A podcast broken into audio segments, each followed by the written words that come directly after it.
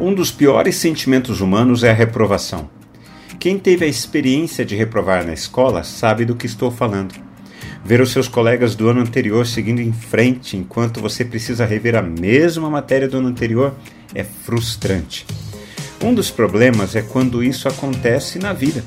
Muitas pessoas ficam apegadas ao que perderam. Vamos caminhar juntos? O que é mais fácil? Apontar o dedo para os erros de uma pessoa ou estender as mãos para ajudá-la? Sem dúvida, apontar o dedo para os erros de alguém. E como somos rápidos em fazer isso? Levi era um coletor de impostos, um publicano. Naquela época, todos sabiam que os coletores de impostos surrupiavam uma parte para si. Levi havia passado pelo sistema educacional judaico. A educação dos meninos era baseada em três partes. À medida em que a criança se destacava, ela era aprovada para a próxima etapa. O alvo final era que os meninos se tornassem mestres, rabis. Apenas os considerados bons chegavam lá. Na segunda parte da educação, já na adolescência, os meninos que não eram bons o suficiente eram reprovados, voltando para suas casas para trabalhar na profissão de seus pais. E Levi foi um dos reprovados. Ele não era bom o suficiente.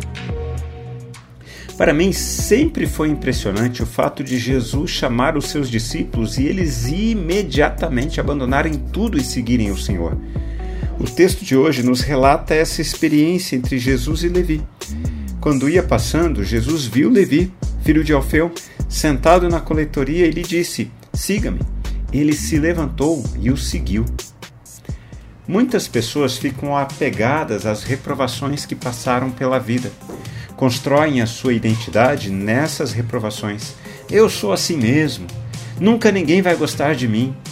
Levi era alguém reprovado. Ele não havia passado por todas as etapas do processo educacional. Ele era reprovado todos os dias por seus compatriotas por ser coletor de impostos.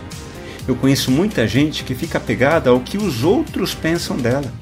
Se você pensa isso de mim, então é isso que eu serei. Mas ao ouvir o convite de Jesus, Levi simplesmente abandona tudo e segue a Cristo. Ele não apenas abandona o seu trabalho, ele abandona o seu passado. Não importa se ele havia sido reprovado na adolescência, não importa se ele era constantemente reprovado pelos outros. Jesus fez um convite a ele: segue-me. Em Jesus, nossas vidas têm uma segunda chance. Em Cristo é possível que tudo seja feito novo.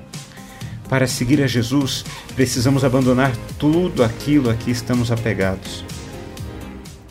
Quando refletimos na palavra de Deus, precisamos responder a ela. Eu quero orar por mim e por você.